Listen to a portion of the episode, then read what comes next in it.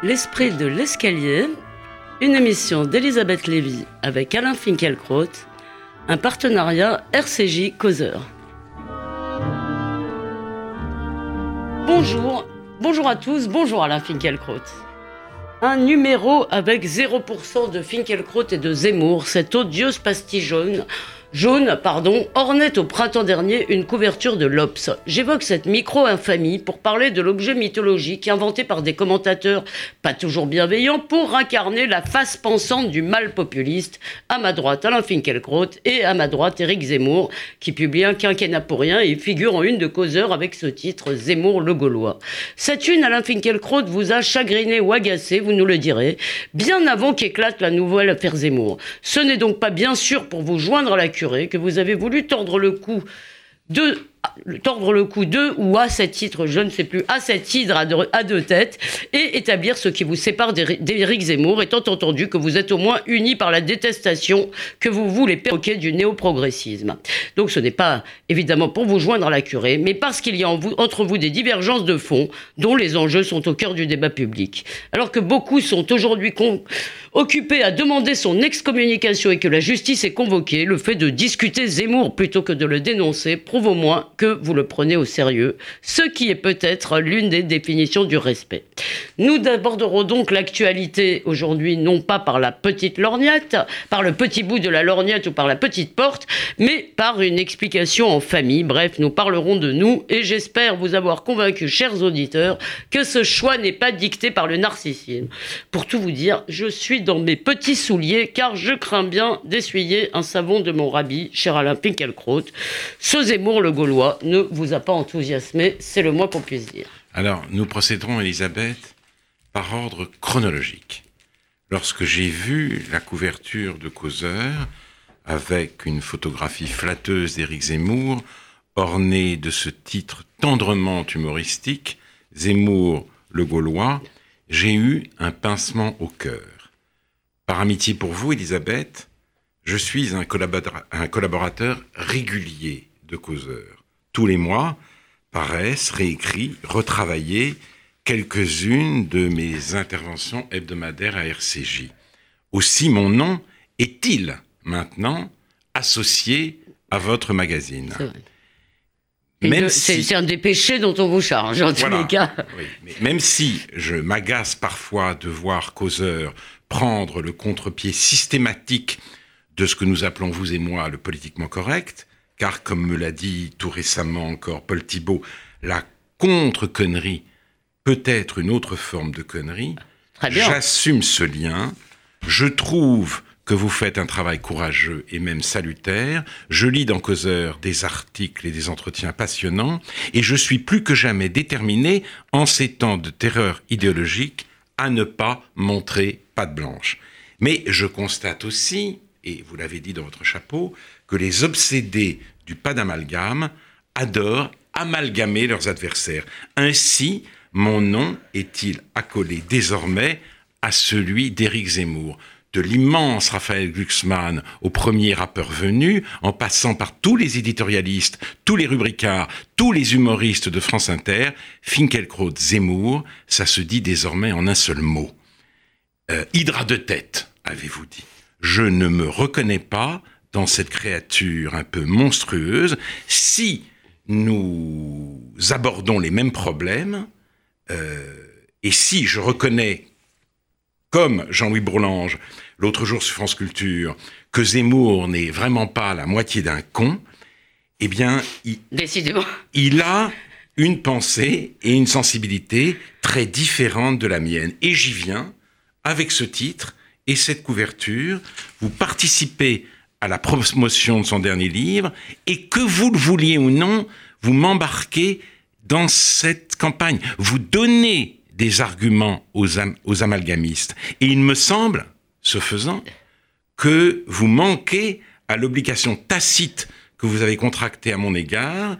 Je ne vous reproche certes pas d'avoir interviewé Zemmour, c'est votre roi, c'est votre droit, c'est votre rôle. Ce qui m'attriste, c'est la présentation de cet entretien, elle vous engage et elle me compromet. Vous êtes libre de vos engagements, mais vous devriez, vous devriez être, je crois, plus soucieuse de ne pas me rendre la vie plus difficile qu'elle n'est. Bon, alors, euh, très cher Alain, heureusement que nous sommes euh, à deux jours de Kippour. Je peux donc vous présenter mes excuses. Euh, mais, mais ça ne suffirait pas parce que je, je, vais assumer cette une, même si je n'assume pas. Évidemment, l'idée de, vous de vous compromettre. Vous avez eu la, la, gentillesse de parler de votre amitié pour moi. J'espère que ce n'est évidemment pas le seul motif de votre collaboration à Causeur. Vous l'avez dit un petit peu aussi. Nous essayons euh, de faire un causeur, un journal qui soit digne de vous.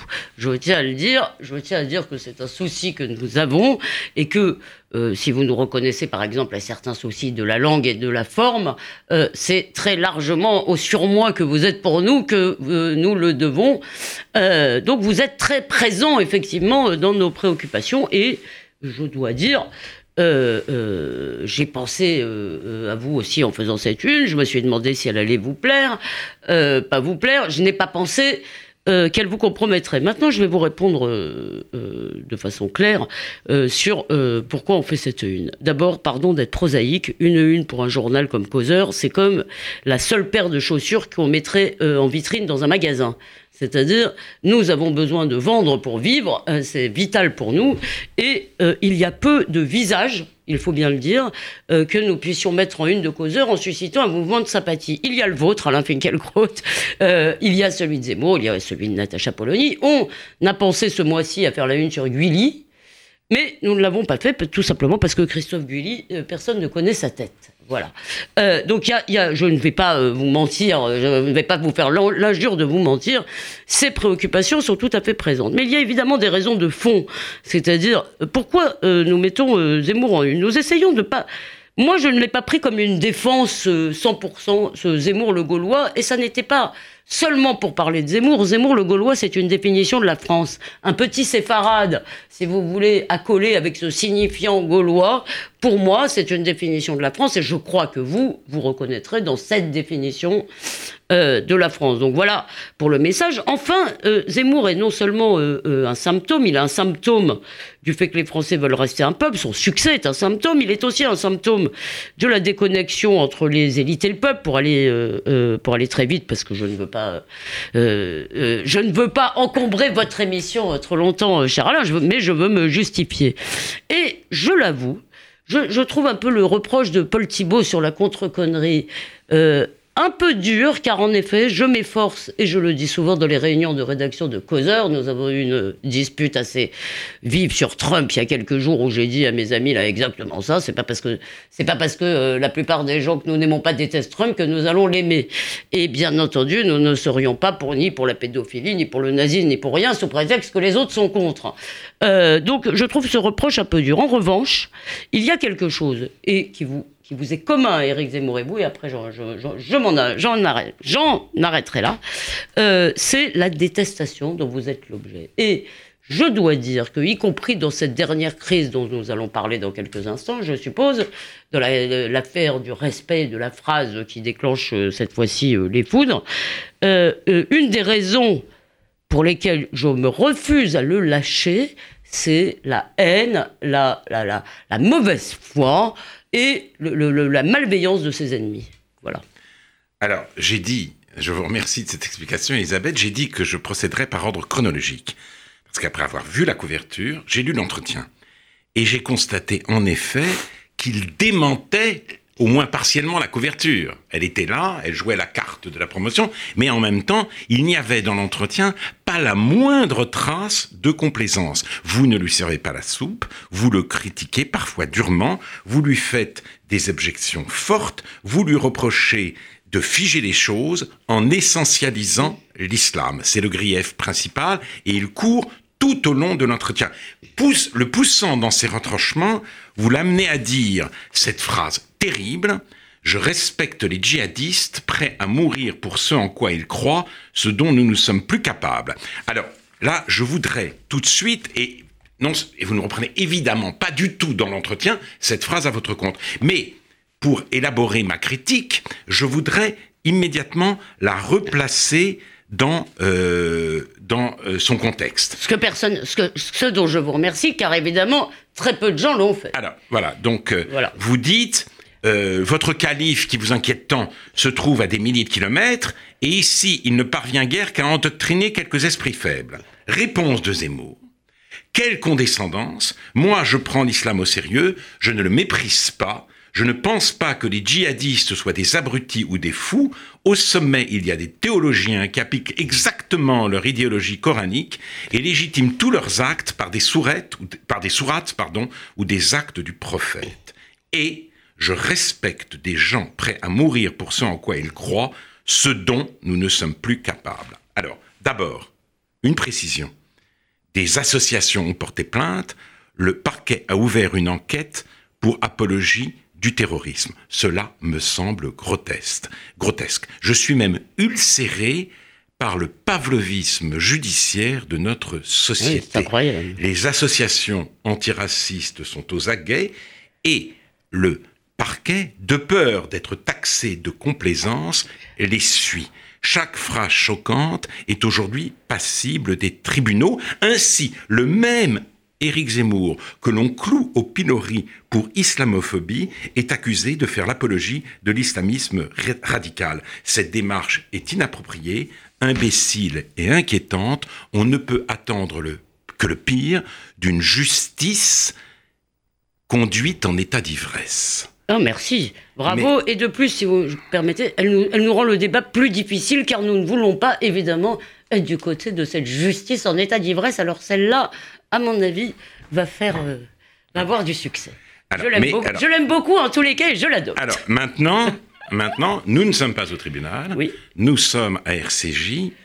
Je discute les propos de Zemmour. S'il s'était contenté de dire que l'indignation et son cortège d'adjectifs sonores, abject, immonde, odieux, répugnant, intolérable, ne suffisent pas, qu'il faut comprendre l'ennemi et le prendre au sérieux, je dirais qu'il a raison, j'applaudirais même. Mais il ne dit pas seulement cela. Son aversion pour le moralisme ambiant le conduit à affirmer, je répète la phrase, je respecte les djihadistes prêts à mourir pour ce en quoi ils croient, ce dont nous ne sommes plus capables. Et c'est là que se vérifie l'adage de Paul Thibault. La contre-connerie peut être une connerie monumentale. Dommage qu'Éric Zemmour n'ait pas lu Nietzsche, et sa réponse à Pascal, Pascal disant ⁇ Je ne respecte que les histoires dont les témoins se font égorger ⁇ Nietzsche, l'antéchrist. Les martyrs ont nuit à la vérité. Comment une cause peut gagner en valeur si quelqu'un lui sacrifie sa vie, mais le sang est le plus mauvais témoin de la, vérité. Le sang empoisonne la doctrine la plus pure et la transforme en folie et en haine des cœurs. Qu'on ne se laisse point égarer les grands esprits sont des sceptiques. L'indépendance, la liberté vis-à-vis de toute espèce de conviction, le fait de savoir regarder librement font partie de la force. J'ajoute. Et mourir pour des idées. J'ajoute que les djihadistes sont des martyrs d'un type spécial ils ne se contentent pas, si j'ose dire, de mourir pour leur foi. Leur fanatisme va plus loin. Ils transforment leur corps en arme de destruction. Leur mort sert à tuer ceux qui ne veulent pas mourir. Ils ne donnent pas la vie. Ils ne donnent pas leur vie. Ils démultiplient leur mort. Alors, tout de même, je pense que Primo, je pense que dans la discussion qui portait effectivement sur le fait que nous sous-estimons nos ennemis, que nous les psychiatrisons, nous disons aussi pour les déconnecter de l'islam, ce sont euh, des psychopathes. Donc la discussion portait là-dessus, et je crois quand même que le sens de ces propos, c'était ce que vous avez dit à un moment.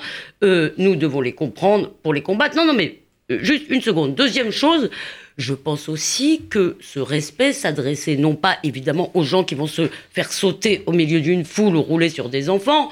Là, je quand même, je connais bien Éric Zemmour, je peux le dire. Je pense qu'il pensait plutôt à des gens qui vont réellement combattre, y compris contre les forces de la coalition, c'est-à-dire il pensait plus tout de même à cela. Et, dernière chose, et je vous laisse répondre aux trois, est-ce qu'il n'y a pas une interprétation tout de même un peu littéraliste, voire salafiste de deux mots? Non. Voilà. Je Alors, non, mais, mais, mais, donc, euh, j'aimerais que vous me répondiez quand même sur euh, le. Admettons qu'il ne vise pas euh, les, les, kamikazes ou le conducteur du du camion fou de Nice. Je n'en suis pas sûr, mais admettons. Mais parler de respect pour des gens prêts à mourir pour ce en quoi ils croient et à tuer également, c'est exalter la fidélité et le sacrifice pour eux-mêmes. Or, comme l'a écrit Lévinas dans un article sur le procès des officiers nazis qui administraient le camp de Struthof, l'exaltation du sacrifice pour le sacrifice, de la foi pour la foi, de l'énergie pour l'énergie, de la fidélité pour la fidélité, de l'ardeur pour la chaleur qu'elle provoque, eh bien, cela constitue, pour dit-il, dit-il, l'origine permanente de l'hitlérisme. L'hitlérisme pas seulement comme événement, l'hitlérisme comme catégorie.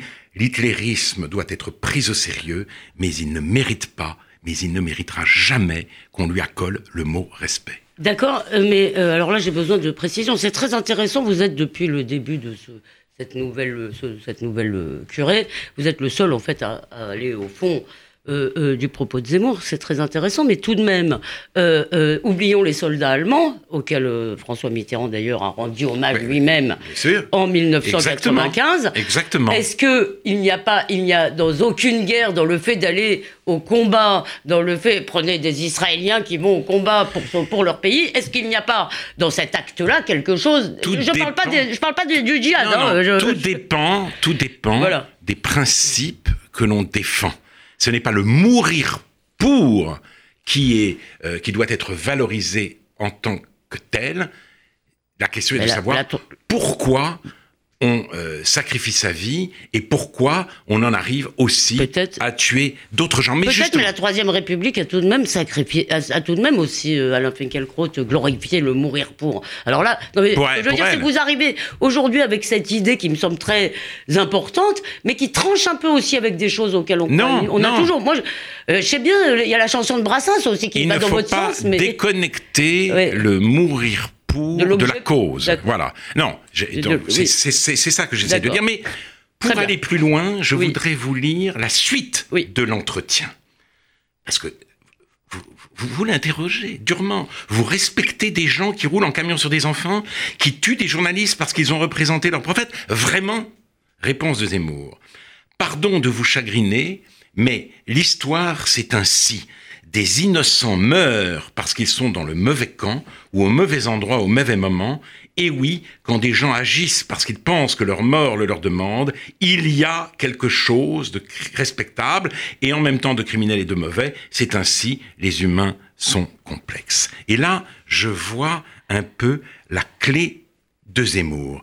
Et je vais l'éclairer peut-être, ce qui me semble être euh, justement... Euh, au cœur de sa pensée, je vais l'éclairer par une autre citation. Je suis désolé, mais j'essaye de penser par moi-même.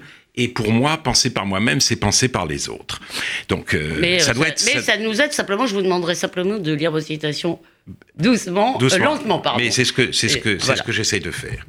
Et là, c'est un texte admirable de Michel Foucault, un résumé génial.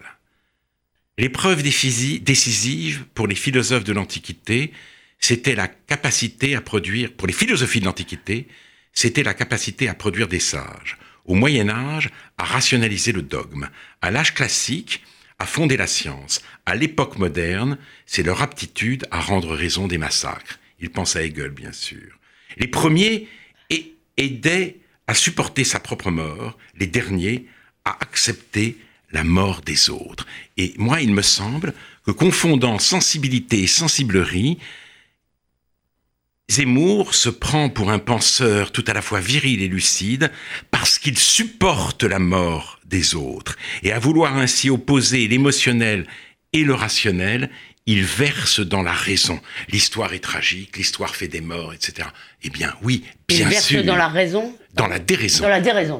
À, opposer l'émotionnel et le rationnel, il verse, me semble-t-il, dans, euh, euh, dans la déraison. Et euh, pour euh, poursuivre un peu dans, notre, dans ma réflexion sur, euh, sur Zemmour. Oui, vous aviez lu aussi, je crois, un entretien, de, un papier de lui dans le Figaro. Dans le Figaro. Que vous vouliez citer, parce que, effectivement, avec ce que vous dites, il y a son rapport à ce que j'appellerais la réelle politique. Voilà. Sur laquelle nous sommes souvent, vous et moi, en désaccord. Euh, mais disons que je suis aussi en désaccord avec Eric souvent, et en particulier sur son entière américaine. Ben voilà, alors il a écrit un article, Trump, petit-fils caché de Roosevelt, où là encore, il prend l'opinion dominante, la bien-pensance à contre-pied, mais il nous dit ceci sur Roosevelt. Roosevelt, privilégiant, a privilégié la guerre contre l'Allemagne nazie afin de libérer, entre guillemets, le principal marché américain, l'Europe.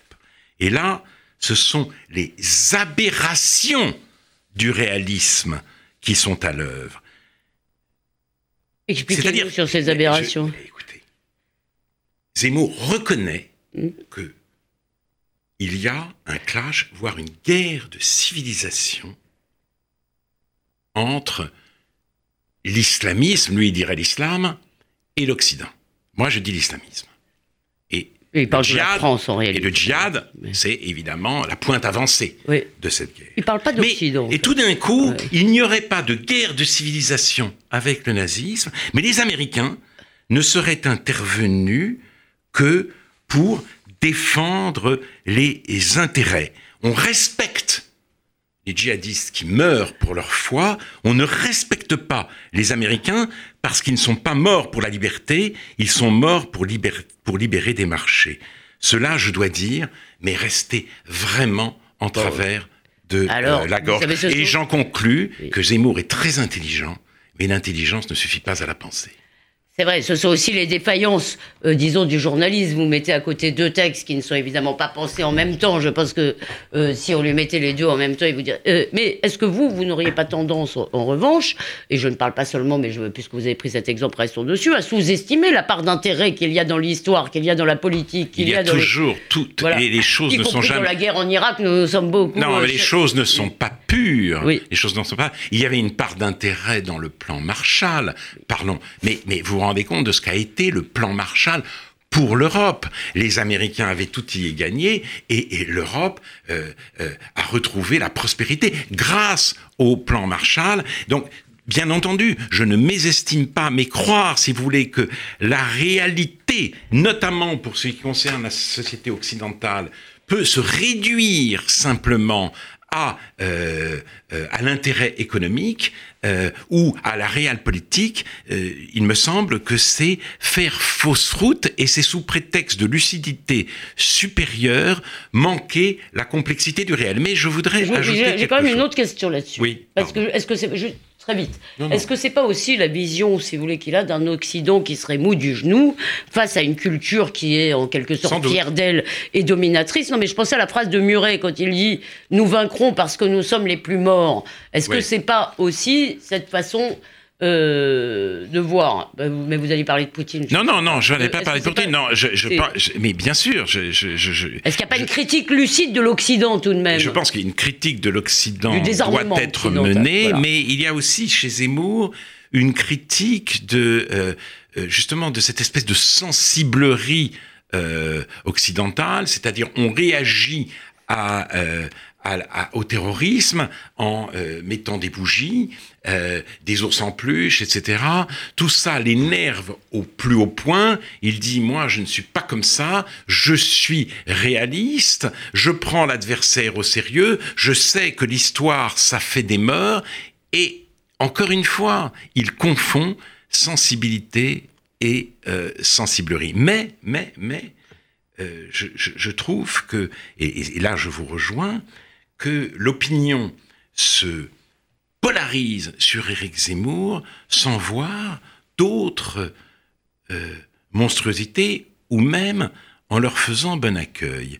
Il y a quelques semaines, il y avait Le Monde organisait son grand festival. Ah oui. J'y ai participé dans un débat qui a été assez pénible avec Patrick Boucheron, professeur au Collège de France. Et qu'on peut, quand on a les nerfs bien accrochés, aller voir sur le site du Mais, Monde. Euh, il y avait aussi une table ronde avec, euh, non, une, conférence de, de Michel Serres. Et je voudrais euh, vous lire ses propos.